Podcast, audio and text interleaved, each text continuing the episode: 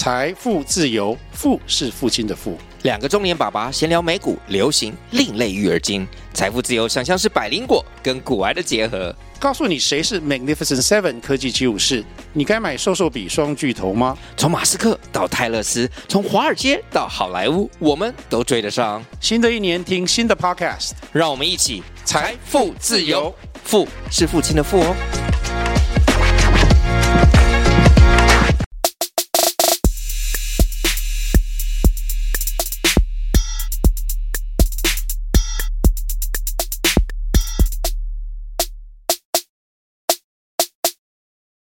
嗨，大家好，欢迎回到加密货币千万交易员的呢喃 Podcast。今天是减半倒数二十五周，我是主持人 Setos。这一集是币安区块链周远端连线特辑 Part Two，跟我一起在线的还有千万交易员 Crypto。Hello，本集资讯由前股票操盘人、加密货币千万交易员以及研究员组成的呢喃猫投资团队提供。今天我们会谈论加密货币的投资热点、潜力币种。如果想听的主题，欢迎在下方留言告诉我们哦。好，这个我觉得今天自己听到，大家真的是赚到了，包含我自己。果然去参加全球最盛大的区块链盛会之一，还是能获得很多。在台湾自己做研究得不到的资讯了，我我觉得这集应该甚至会比上一集的还精彩。在我事前跟摄影师在闲聊的时候，首先几个点吧。第一个当然是因为第二天的时候，C 利币安的创办人他有他有出来做个收场的讲话嘛，那不免俗就有人问他对于比特币减半这个议题怎么看，所以他也给出了他的看法。那摄影师听完之后，诶，也从中好像他比较不知道是不是跟 C D 有一个心电感应，他有一点慧根，感应到了 C D 没有说出口的话。所以他今天会，今天会再跟大家讲一个，他觉得哎，听完 CD 的讲话之后想到的一个在减半前可以关注跟投资的一个赛道。那第二个点也很有趣的一个议题是，大家也都知道嘛，今年啦，或者是说。整个市场啊，在期待加密货币下一波牛，基本上都是一直在关注几个方向嘛。第一个东西就是合规嘛，那另外一个就是以比特币 ETF 通过嘛。这两个基本上我们上上一集已经讲过了。那还有另外一个算是比较这两个以外，但也在今年有迎来很大的关注度的一个议题是什么？是大家一直在想说，其实你要牛市来，就是要有很大量圈外资金进来嘛。那有一个很大圈外资金的盟友在哪里呢？就是中国嘛。为什么？因为中国之前不是政策关系不准他们用加密货币的投资人嘛，但是今年六月他们开放说会从香港试点嘛，所以可能台湾很多的观察都想说，诶之后要观察说这个利好到底能为加密货币的这个市场带来多多的增量资金嘛？但是又是现场好像去跟几个当地的中国的项目方啊，或者是 KOL 聊的时候，发现，诶好像跟台湾想的不太一样呢。这样这也是今天要讲的一个点。然后最后一个点就是上集的坑要收尾嘛？你不是有个聪明钱的一个投资的操作，是在这集要跟大家做一个收尾的分享，对吧？那我们是先先从那个，我觉得最有趣的啦，我自己觉得最有趣的是，或我自己觉得收获最多的，还是那个香港政策的利好的这个部分啊。你要不要跟大家分享一下你在现场的所见所闻是什么？好啊，那因为现场其实有蛮多中国的项目方跟 KOL 也是这次都有出席，然后就有跟几位讨论一下，说他们对于现在香港的加密货币呃最近一些监管啊跟开放的现况，然后前情提要一下，因为最近香港的监管其实已经呃算是落地实施了嘛，然后他们有一个交易所叫 HashKey 也已经正式开放注册了。哦，所以一般的散户其实已经可以透过这个交易所开始去交易加密货币，然后也纳入监管里面了。所以我们就会好奇说，那这件事情是不是代表说香港的开放会带来一大波资金呢？诶，但是其实大部分的中国这边的加密货币投资者好像不这么认为。那主要其实有两个原因嘛，第一个就是他们是认为说。其实香港有没有开放这个交易所，或香港现在怎么样，在这之前或在这之后影响都不大，因为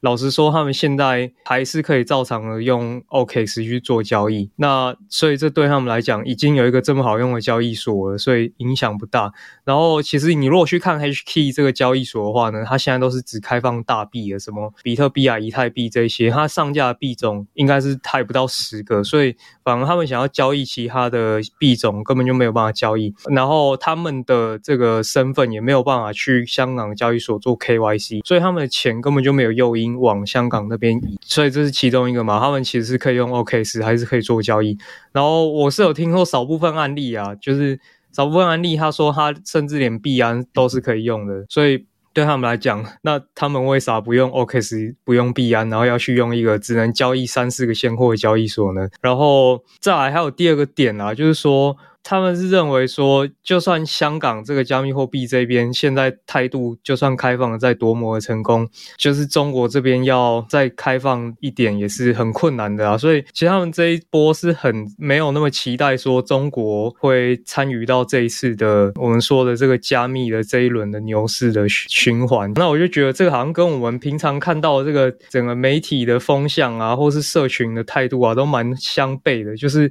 我们都在期待，像前一阵子。汇丰那时候，他们可能开放一些加密货币交易嘛，大家很期待。但是反而你找几个真的生活在中国的 KOL，生活在中国项目方谈，他们是觉得还好的。甚至他们现在有很多人是其实是往东南亚那边去发展，包括说泰国或者是澳洲的也有嘛。他们甚至项目都做到那边去了，他们觉得那边才是下一波可能大规模采用的一个地方。这样，为什么我觉得你从头到尾都在头臭啊？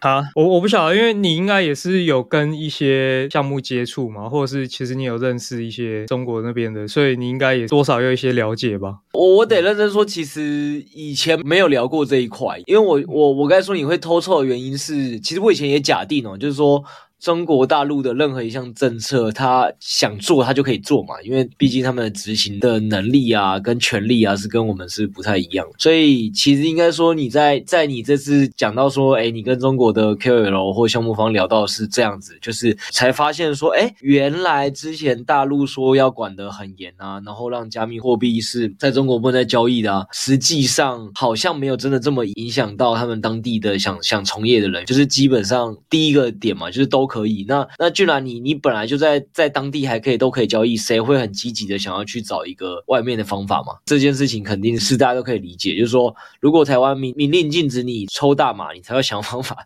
去私底下搞点大麻，或或去想办法去海外，然后做一些正常的管道嘛。但如果如果其实台湾当地虽然说禁止，但实际上你怎么使用它都不真的管，那其实大部分人也不会真的去这么在意，要去找一些替代方案嘛。所以我觉得最大的一个会 shock。特点其实就是这样，就是原来这件事情没有真的被管得这么的严。所以就完全可以理解说，如果没被管这么严的情况下，那那何必要他们还要再为这件事情跑去香港？然后应该说，因为你讲了这件事情之后，我确实有去找一些大陆的朋友聊啦。然后包括我其实也很好奇的一件事情，就像你有提嘛，那为什么他们反而会觉得香港还好，但他们反而对泰国比较有兴趣，对澳洲比较有兴趣？其实澳洲我是知道的，泰国我是以前不知道。然后日本我也是知道的，就是反正我那时候觉得泰国很有趣的原因，就是我为了这件事情，我就继续追问了。我的一些中国朋友，那其实得到概念是这样，因为这其实可能也跟我们上一集聊到的投资移民那种东西有相关啦。反正就是说，其实对中国的人他们自己而言，一些中国的有钱人真的要出来的时候啊，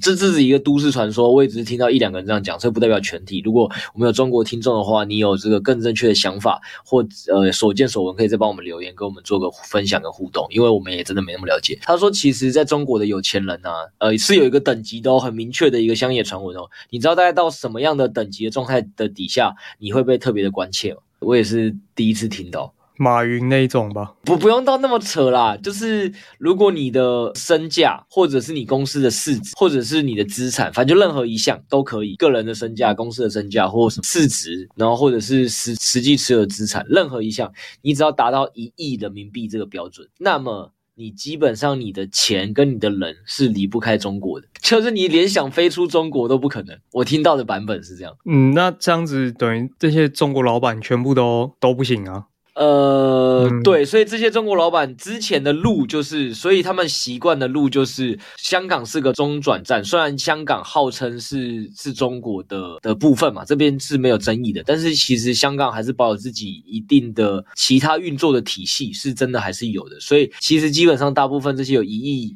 以上人民币的老板，他们的做法都是透过香港这个中转站把钱再转出来。我觉得这一块大家也应该以前或多或少都有听过啊，只是以前可能没有听过一亿这个数字啊，或者是就是转出来之后转去哪。然后他们说很有趣的点是，当然去美国一定是一一种选项嘛，就是如果你本来就是想要去欧美系国家的，但撇除欧美系国家。亚洲区呢，其实就是澳洲跟泰国是有很多有钱的大陆人，所以其实为什么他们这么多人现在中国市场反而出来做，会做东南亚、做泰国的原因，是因为那里反而其实很多他们的项目投资的资本的来源是来自于泰国，因为有钱人都在那边，这是第一个。然后或者是高端消费市场也在那边，反正就是，所以其实反而他们是很瞄准泰国跟日本这两个。日本当然是一直都很有有钱，算失落三十年，但日本有钱的人还是很多，这大家应该。都知道，对，所以他们反而都还是往这些地方走。嗯对，然后香港反而对他们来讲，是从就是接收回来之后，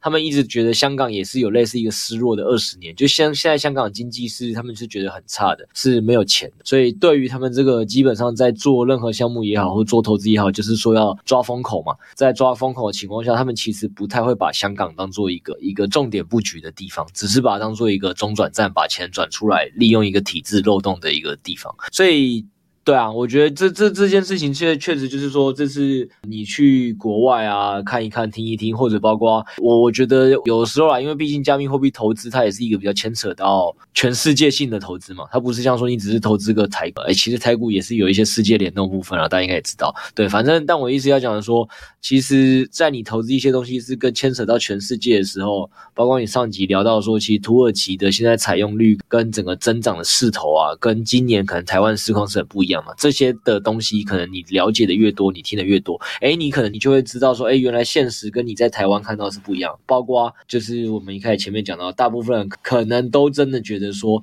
中国现在真的是没什么办法能投资加密货币，然后香港这件事情可能会带来增量资金。但这件事情真的是是去听你这样去完之后，应该是可以破除这个迷思。我们跟听众透过你的眼睛、你的耳朵得到的收获。对啊，就是可能真的预期有点高估了。然后还有一个比较额外，就是说东南亚那边算是意外的，可能真的采用率蛮高的，因为也是有其中一个中国的项目方，他有说他现在做一个 crypto friendly 的一个手机嘛，专门为加密货币投资人设计的，然后他就展示给我们看，那应该也是拿安卓这些作业系统去魔改的吧。然后一只手机居然要卖，然后三到四万人民币吧，所以。也是蛮夸张的，那他敢开这个价格，肯定也是可能有那个需求人要去买嘛。然后他是说他的 target 的目标就可能都是东南亚跟中东的那个投资人，那也就是像杜拜嘛，现在也是加密友善的。然后另外一件事情就是说，其实现场有来菲律宾的 KOL 嘛，然后当时就跟他们聊说，诶，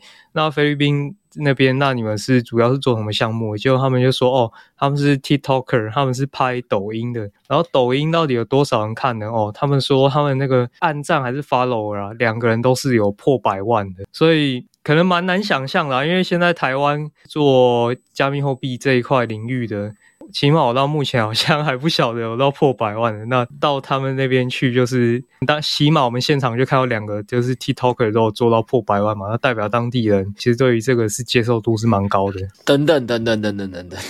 我们资讯媒体素养很重要，好不好？小弟帮你破除一下，我知道你现在应该在反串。你听完他们抖音人数一百多万对吧？那你知道菲律宾的人口是多少人吗？应该是台湾的几倍啦。对，菲律宾人口是破亿的，是比土耳其还多的，所以基本上他们那边人口数是台湾的差不多五倍啦。所以的他的一百万，你如果用比例来说，它其实基本上就台湾的二十二十多万。好不好？所以这这是第一个，然后就是大家有在观察自媒体，就会发现嘛，抖音跟 Reels 这些啊，肯定它的触及率啊，因为它时间就更短，所以会是 YT 的又好几倍，然后 YT 又是 Podcast 的好几倍，因为这就是牵扯到一个东西，它的受众它是需要花多少时间去听去看，它的传播效力就有差。一个受众可以分配给一个渠道里多少作品，它也会影响它的数量。所以认真说，我当然觉得一百多万是很厉害的数字，但是考量到人口基数，他们就是我们的五倍，再加上你讲是抖音，所以这些东西我觉得加上去之后，嗯、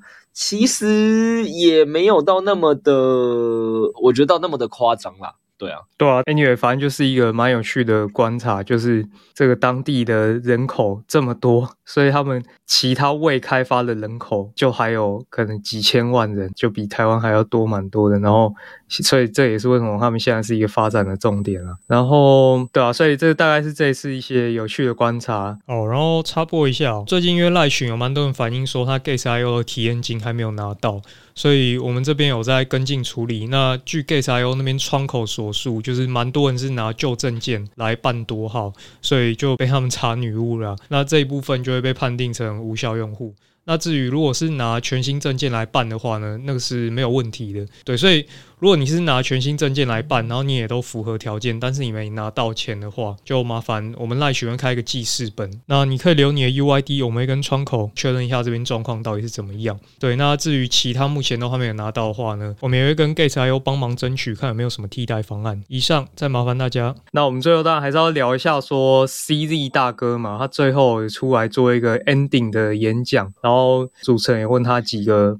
问题哦，这边就是直接把它总结一下。其实 CE 这一次讲的，我觉得就是三个关键字啊。那这三个关键字就是：第一，监管；第二，DeFi；第三，就是 Web 三钱包嘛。那监管这个方面，我觉得哎，其实蛮有趣的。大家去看一下 CZ 他在今年置顶的第一篇贴文，是今年一月三号就发了吧？他当初就列了四大要点嘛，然后其中监管就放在那个。四大要点里面，然后第四点当然就是四嘛，有个 No Fuzz 之类的。反正今年可能必然就是蛮着重在他们也要好好的监管，好好的配合大家，然后把市场的这个饼做大嘛。然后第二就是 DeFi，这个他倒是讲的蛮直接嘛，就是他觉得。呃，现在的趋势其实就是开始转移到 DeFi 的，所以未来这也是他们会比较着重的一点啊。然后第三弹是他今年就是一个重点嘛，就是 Web 三钱包，所以他们其实也是跟着这一次区块链周一起有推了这个 Web 三钱包。反正现在如果有用币安，应该看得出来啊。你在看资产的那个余额那边，你就可以直接切到 Web 三钱包，然后他那个也是强调简单好用、安全，然后你就是不需要记助记词就可以去用，所以他们。今年的重点其实蛮大，就是摆在 DeFi 跟 Web 三钱包。其实这当然前面这三个就是他主讲嘛，但是中间我是听到一个比较有趣的啊，就是 CE 他讲说比特币减半的影响会是什么呢？呃，主持人问他这个问题，然后基本上他前面一样是在跟大家做一些心理建设嘛，他觉得说哦。他已经看过什么三轮周期了啊，然后他就认为说，哦，价格是不会一天之内翻倍的，所以大家不要期待什么一夜之间会改变很多事情，但是一年之内会改变很多事情嘛。那像是他提到说，减半这个对于其中一个产业的 player 一定是影响最大嘛，就是矿工嘛。那对矿工来讲，这肯定是很赌烂的啊，因为他等于是挖出来比特币就直接从一颗变半颗嘛。然后，但是它的成本就是固定的，它电费还是要付的。所以，CE 他所提到一段是说，有一种可能的情况啦，是有一种矿工，他的成本还是固定的嘛，但是他拿到的比特币变少，所以他可能会等到比特币的价格好一点的时候再去出售。那在这期间，他可能就是只卖少量的比特币去维持它的营运的成本。所以，这个是。一种供需的角度啦，然后来看减半对于矿工跟对于市场的影响。然后，其实他在讲这件事情的时候，就是就让我联想到一些弦外之音嘛，就是反正比特币已经减半到现在是一个区块六点二五颗了嘛，那再接下去可能到我们子孙、我们子子孙，搞不好就是一颗都不到了嘛。对，那到那个时候矿工是要挖什么东西？所以其实。现在就是有一种可能的因素，就是矿工除了拿区块奖励，他还会拿。交易手续费嘛，所以越多人在呃传输比特币，矿工收的钱就会越多。所以可能有一种方向是，矿工他当然要去支持，让大家更愿意去传输比特币嘛。如果大家真的都把它当黄金，就是拿在手里都不交易，那矿工其实他以后收到的钱是会越来越少的啊。那这件事情就是跟币安最近一些举动，或者是说这跟整个比特币的社群就会有一些关联嘛。就是其实是最近今年窜出来一个新议题嘛，叫做 BRC。BRC 二十。好的，好的，那个这位一样是 C 开头立结尾的这个 Setos 先生，您您不要提到您自己的 C 力大哥，就非常兴奋的一直讲，一直讲，一直讲。呃，我我提醒你几个，那个 BRC 二十这个概念，应该我们 Podcast 好像只讲过一次，对。然后它真的也是可能今年才开始比较夯的一个议题，所以我觉得你可以再跟听众再简单介绍一下 BRC 二十大概是一个什么概念，以及还有什么值得关注，或它现在到底在夯什么的一个部分。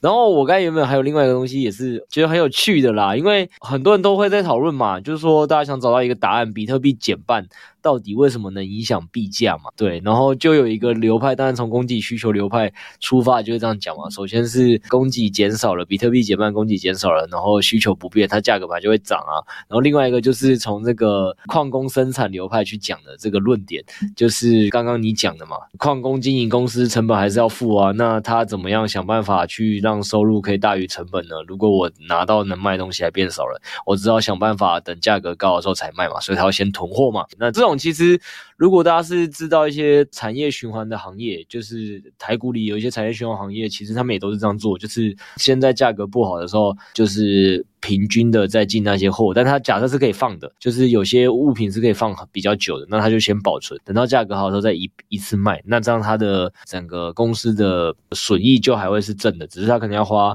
比较久的时间去等到这件事情，以及它可能不能用年来看，它一次就要以一个周期来去看这间公司到底是赚钱还是不赚钱，因为它的牛市跟熊市是差异很大的。然后蛮有趣的点是。该怎么说？这个流派我感觉就是我说矿工流派的影响比特币价格这件事情，我觉得二二零一九、二零二零年我入圈的时候，我是觉得蛮多人在讨论的啦。但是，但是现在好像比较没有听到这一派的人在讨论这件事情。殊不知，原来是我们 C 力大哥这么支持这个观点。因为 现在大家可能就比较关注 SEC，比较关注华尔街吧。但是他可能看了十年了，对啊，没有问题。CD 爸爸讲的事情，我们就是放在心里，所以没有问题。我以后也是这个矿工驱动减半流派的支持者。好不好？那我们先回来继续讲一下说，说、嗯，那你把它这个矿工影响币价这件事情，或矿工影响比特币生态这件事情，你再继续把它延伸跟发扬光大，想到的 BRC 二十到底是什么挖哥嘞？BRC 二十它最原始的概念是，就是二零二二年年底那时候其实就有出来了，但是真的到红起来，大概是要到今年四五月那个时候。那讲 BRC 二十，其实它是有点去借鉴 ERC 二十的概念啊，然后。ERC 二十也不用想得太难，反正它就是一种代币发行的标准嘛，就像 USB 我们会有 USB 二、USB 三，那那一样代币它会有它自己的标准，所以大家买的那些以太坊上面发行的币，基本上都是遵照 ERC 二十的这一套规则。那所以 BRC 二十也就是一群开发人员他们在比特币上面制定的一种规则嘛，所以就依照这个规则去弄了很多的代币。然后，因为它是在比特币上面去做开发的嘛，所以它当然性质上跟以太坊的币还是有一些不同。譬如说，它没有那么多 fancy 的功能，所以它不能够去搞一些什么项目方预留代币啊、什么解锁的时间点啊这些。所以它有点当初在玩这种公平发放的性质啊，就是大家都在同一个起跑点上，大家都是。同一个时间点拿到那个代币的，再加上说它的所有资料都是储存在这个比特币上面的嘛，所以大家就会觉得哇，这真的很去中心化，就是不像可能 NFT，其实有些资料是项目方它可以去做调整的、去更换的。那 BRC 这个东西，它是你只要制定了就没有办法改了嘛，所以大家就觉得这很去中心化，这很加密，然后当时就这样红起来。然后这大概是前面为什么它会红起来的原因嘛，然后。后来当然又沉寂了一阵子，直到最近，最近币安就是突然他又开始跟着上 BRC 二十的系列代币嘛。那当然最红的就是 ORDI 嘛，ORDI 这个，哎，我们之前应该有跟大家聊过。那其实币安这个我是蛮讶异的，就是他。诶，它上了，那代表它可能开始接纳这个生态体系了。然后其实也可以看到，它从上了之后欧迪大概是从六块一路翻到二十几块，所以真的是翻了，直接乘以三嘛，所以是蛮夸张的一个涨幅。然后这件事情就是说，只要在这个网络上面频繁的去交易这个 BRC 二十代币的话，那比特币的手续费收入就会多。那手续费收入多就会分给矿工啊，所以矿工其实没有理由不去投资这个生态，去把这个生态给炒起来，就有点像当初那个以太坊它要转型的时候，很多人就是怕矿机没用嘛，所以他们就跑去炒作另外一个什么分叉链，那可惜他们没有弄起来嘛。但是比特币这个现在看起来好像有一点这个势头有点起来咯，所以我在想，可能 BRC20 会是之后的一个。关注的重点了。哎，对啊，你讲到这个以太币分叉链的那个当初生态的投资，我们那时候。Podcast 那时候就针对这件事情分析过嘛，呃，就是新听众可能不知道了，老听众就知道。其实，其实我们家还有我的背景，以前是从股票操盘的身份转过来的。然后我那时候记得我前辈很常跟我讲一句话，他说，其实他们在产业，就是可能大家会觉得，哎，台股的名字很多啊，很新啊，但其实也就那么的一千多只。然后你会看的、能投的，就不是垃圾的哦。这、以上都是前辈说的话，可能也就是那两三百档可以在那边看。你其实看久了，十年、二十年哦，他们都是很能讲出来说这一家公司的前创办人是谁啊，然后他那个人之前又跟谁搞了哪一家公司啊，他们之间各有什么的优缺点啊，等等等等。其实讲到后来，你就觉得，哎，真的该怎么讲？很多事情真的只是重复出现，只是你过去有没有足够的去记得或了解这些事情，所以。对啊，你你这样一提，我才想到说，对哈，我们之前还那时候那时候也是市场很火热诶，真的那一题，一堆那边说，哇，这个会不会就是成为下一个很强的叙事？我记得我们家那时候就是说不会吧？对啊，嗯，对啊，蛮蛮蛮有趣的。然后，所以我觉得就就如石老师讲的啦，因为你看嘛，已经两个东西了。先先不管石老师想的或他遥想的东西对不对？第一个点是币安，它是在 BRC 二十都沉寂了一阵子之后再上了嘛，就代表说确实币安对于 BRC 二十的生态的关注，或起码还有一些想法是一定有的，只是这个想法是什么，可能大家还在慢慢观察。第二点是他们的创办人在这一次对于比特币减半的时候，可能又再提了一次矿工，所以就像石老师讲的，那跟矿工有关系的，是不是就是跟矿工的收入有关的东西有什么？那所以要去把 BRC 二十生态做起来，它可能也是一个可以观察的方向。对，所以这两个部分，我觉得确实也是在结合这次币安交易所的一些动作，跟他们创办人 CE 的这些动作的时候，我觉得大家可以去做一个后续的关注跟观察的这样。嗯。然后三爷有跟大家讲说有一个坑要补嘛，巨鲸聪明钱这件事情，然后我们这一集要把这个坑给填起来。好，反正这件事情就是当时我们在因为区块链周的那个中场休息的时间，大家在闲聊嘛，然后就聊到说，哎，当年二零二一年有一个巨鲸是非常红的哦，那这个巨鲸它叫 John Brown 哥，那可能比较少人听到，其实它是绿月交易所一个远古时代就存在巨鲸啊，那它那时候为什么？会为人所知，就是五一九事件，不知道大家还记不记得？就是在二零二一年那个时候，然后比特币突然一个大暴跌嘛，杀到大家措手不及。然后因为绿叶交易所它是蛮特别，它会把大家的 TNL，它会把大家现在的前百名之类的盈亏给秀出来。然后当时你可以选择你要不要实名。你也可以就是匿名，你就不讲你是谁。但是 John Brown 哥他就实名的把它放在亏损榜第一名。那这亏损数字呢是负三亿美元，也就是说这个 John Brown 哥他当时是。冲进去扛了满手的血，帮大家承担了这一切，然后负三亿美元，然后把这个比特币给接下来。然后他们那个啊，比菲尼斯交易所的那一阵子的 K 线图就长得跟其他交易所完全不一样，因为下不去啊。每当要下去的时候，John Brown 哥就会帮你把这个价格撑在那里啊，全部都被被他吸收了，嗯、就是你们的损失哥来担，这样好不好？他直接帮你撑在那。但，大家都知道后面还有第二个牛市嘛，所以感谢 John Brown 哥的发力。然后，但是其实这个不是今天要讲的重点啊，就是其实后来就会聊到说，诶，那这些巨鲸最近都在干嘛？然后就发现说，当时二零二一年的时候，在市场就是叱咤一时的市场巨鲸，其实好像最近都偏休息，起码这一年来啦，蛮多都是可能没有那么常来讲一些交易的东西。然后就说，诶，这到底是什么原因？所以。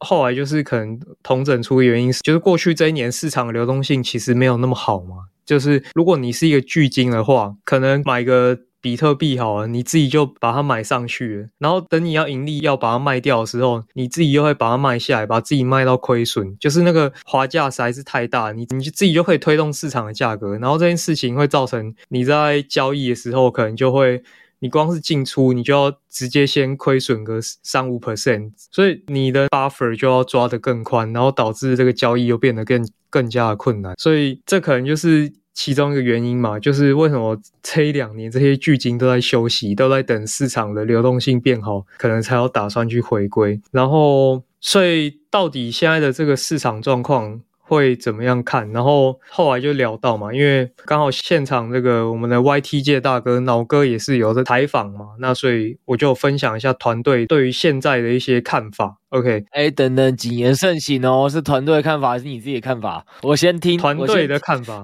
我先，听完再决定到底是团队的公司还是你自己在那边乱说。团队的看法了，好不好？我们还是认为说现阶段来讲啊，因为主轴大家一定都是认为说第一减半嘛，第二。SEC 到底要不要给 ETF 通过嘛？那减半这件事情，其实我们之前在 Podcast 也提过蛮多次的，就是。照过往历史来讲，每一次减半之前都会有一次下杀嘛。那尤其最近一次二零二零那时候杀的特别严重，所以第一我们就是谨慎看待啊，就是减半前 maybe 还会有一个下杀。那这个是历史规律来看会这样。然后第二个是 SEC 对于 ETF 的这个通过的态度嘛。那这个东西就有点 tricky 嘛，就是我们如果站在政府的角度来看，它到底要在市场好的时候放它过，还是市场没那么好的时候？时候放他过呢？就如果他在这个 timing 的时候把他放过了，是不是真的出了什么乱子？他是不是又要承担一些政治的责任？所以这点我觉得可能也是相对谨慎看待嘛。就是大家可能现在都蛮乐观，觉得说哦，明年一月肯定过，肯定过。那这点好像也不一定嘛，因为他大可以等到比特币可能突破六万、突破七万的时候再拍板放他过嘛。那所以基于这两点，我们现在还是觉得说。谨慎看待，对，但当然我们能够采取的比较好的做法是去做 long show 嘛。就算我们真的真的被打脸，结果这两个都。既没有大跌，政府又马上放它过关，然后比特币涨上去，大家都开开心心。就算是照这个剧本走，比特币也是大概率会跑赢一些相对弱势的山寨币嘛。所以做 long show 就是一个相对比较稳健的选择啊。好，所以总之你这个意思就是概念说，John Bond 哥这件事情也好，或者是 SEC 这件事情也好，你想给大家的一个概念就是说，某种程度上其实你可以观察。巨鲸为什么在这段时间是不出现的？这件事情就跟 SEC 有没有要通过比特币 ETF 现货，在现在这个时间点，你觉得可能是有异曲同工之妙？答案都是市场就明明很不好啊，你在这个时候通过，不是自找麻烦吗？就是以巨鲸的概念是这样嘛？就是你在市场不好的时候，很多时候你可能只是要一个进或出，结果你会发现，哎。你就只是在把你自己的钱变成别人的钱而已。其实你你可能你的想要做的交易的本身或策略都是对的，但就是因为市场流动性不足，吃下你要的单，导致你最终就是成交价格远远高于你想要的价格，导致你最终亏损，然后反而让很多小散户赚到钱。对，那这件事情对巨金来讲就没必要嘛。那巨金反正它每年到快到牛市的时候，市场很好的时候，风口来的时候就是。你的能力再搭配上风口，你就会飞得更远。你何必在熊市这个状况这么差的时候，然后就是来去淌这场苦水？所以某种程度上，嗯，巨鲸基本上，呃。巨鲸的回来是可以呃让流市场流动性变好，没错。但是大家可能可能有点是蛋生鸡跟鸡生蛋问题，是流动性变好了，巨鲸才会回来，再加速流动性变得越来越好，正向循环，还是巨鲸先回来了，所以启动了这个流动性变好的这个循环呢？这是一个议题。然后第二个议题就是政府官员这个也是嘛，你说他会有像我们我们可能在业内的人还在。辩论说四年减半到底成立不成立？然后四年减半的原因是什么？像 CD 会有他的理由嘛？那我们肯定有我们的理由嘛？那政府官员他以前根本就不这么了解这个加密货币这个新兴资产的，他怎么可能会去想说，诶，听说明年减半好像市场就会好，还是我现在 ETF 通过市场就会好？那就要不要现在通过一下？这个以官员的角度不会这样想嘛？就是你想想你敬爱的、尊敬的台湾的政府，好不好？但是想一下，他们这些政府，如果今天是你叫他在这个时间点通过比特币的 ETF，他们敢吗？是现在通过好，还是等什么伊隆马斯克宣布说，哎，这个我们台积电或者台积电宣布说，哎，我们要把这个比特币作为我们的数位资产储备的时候，然后那时候比特币价格又破新高的时候，我再宣布通过，对他来讲哪个比较好？政治风险小一点。对吧？那这件事情其实我其实我讲这些东西都是在二零二一年，真的就这样哦。因为二零二一年是比特币先破新高了，加拿大的政府才通过了北美的第一支比特币的 ETF，然后再过一周多的时间，Elon Musk 宣布特斯拉把比特币作为他的财务报表的这个其中一部分。所以这些东西其实你可以看到，就是大家都是在市场好的时候才会觉得说，哇，未来市场很乐观啦。那这个市场真的终于变成熟了啦。那我这时候通过就是是一个没有问题的嘛。我就是要让这个环境更健全，以政府的逻辑这样做会是比较可能对他比较好的。那只是 Sales 最后提一个点，就是说我们家投资概念还是这样，就是我们可能会有一个自己基本面的投资的假设跟想法。对，就是刚才讲的那个流动性也好的议题，或者是政府官员会不会通过，还有我们对盘势未来会觉得会不会有一个减半前的最后一跌，可能我们都有自己的想法。但是有投资想法是每个人都会有的一个行为，但是有了之后不代表市场也会如你预期。如果市场不如你预期的时候，你怎么做会让你的资产才能比较稳健的上涨，而不是可能一一波把自己的钱亏没了，你要重新再赚再累积，要很多年。对，那就是我们老听众都知道，就是我们我们基本上是会比较喜欢走，不论自己投资是对跟错，都不能损失太惨重，然后这样才能让自己资产慢慢稳健上涨，或者是即使错的时候，那也有可能会赚钱，只是赚的比较少的方式。所以他刚才最后节目讲的结尾的 long show，就是团队前面几周 podcast 也也都有讲的啦，我们这这边就不再不再补提，反正就是我们觉得，与其要我们现在直接只做多比特币。然后期待 ETF 通过，或者是这次不像过去一样减半前有最后一跌，直接赚它那一波大的比特币直接做多，还不如你比特币做多的时候同时做空山寨币组合，就是这样子。为什么比较好？它的逻辑跟绩效还有一些注意细节，我们在前几集 Podcast 讲过，我们这边就不讲。好，那差不多，我觉得今天呃听众听完这这三个概念，应该已经值回票价了，好不好？好。那最后一样跟大家讲一下两个活动。第一个刚开跑的派网合约网格战队活动，那这个活动期间直到十一月二十四号，所以大家记得要赶快去参加哦。那参加资格也很简单，第一就是你要去活动页面点报名，那第二就是你在这个期间要开至少一单合约网格单，那实际投资额大于五十 U 就可以了。所以这个报名的页面我们就会放在下方资讯栏，大家记得去看。好，那加入战队有什么好处呢？首先我们有开一个期间限定的专属赖群，每天会推播一些强势币种，所以如果你你喜欢做交易的，你就可以看这个清单，然后去挑说最近可以做哪一些币。而且呢，我们自己还有加码三百 U 的奖池，而且人若够多，还可以抽到 AirPods Pro Two，。哦，这个都是派网之外，我们再加码的。那当然，有些人说，诶，派网那个奖励会不会很难拿？诶，没有，其实前一次我们群友就包办了前两。那至于怎么样上榜，这个是有技巧的。那因为这个比较细节，我们就留在群里面再讲。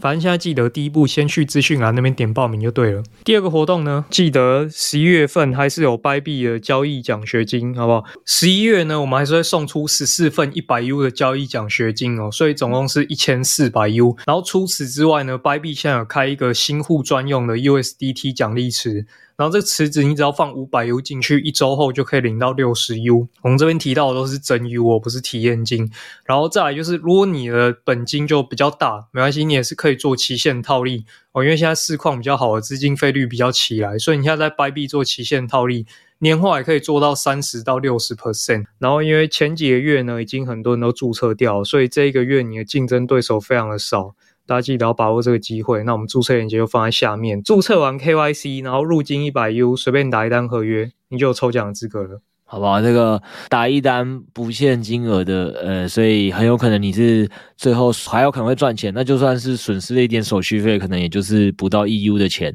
但是有机会赚这个一百 U 的奖学金，应该是一个蛮划算的，以一换百的一个暴击了，好不好？那有兴趣的新听众，反正没什么人跟你竞争，就。欢迎你不撸白不撸这个交易所发的奖学金。以上今天就跟大家录到这边，谢谢大家，大家下次见，拜拜，拜拜。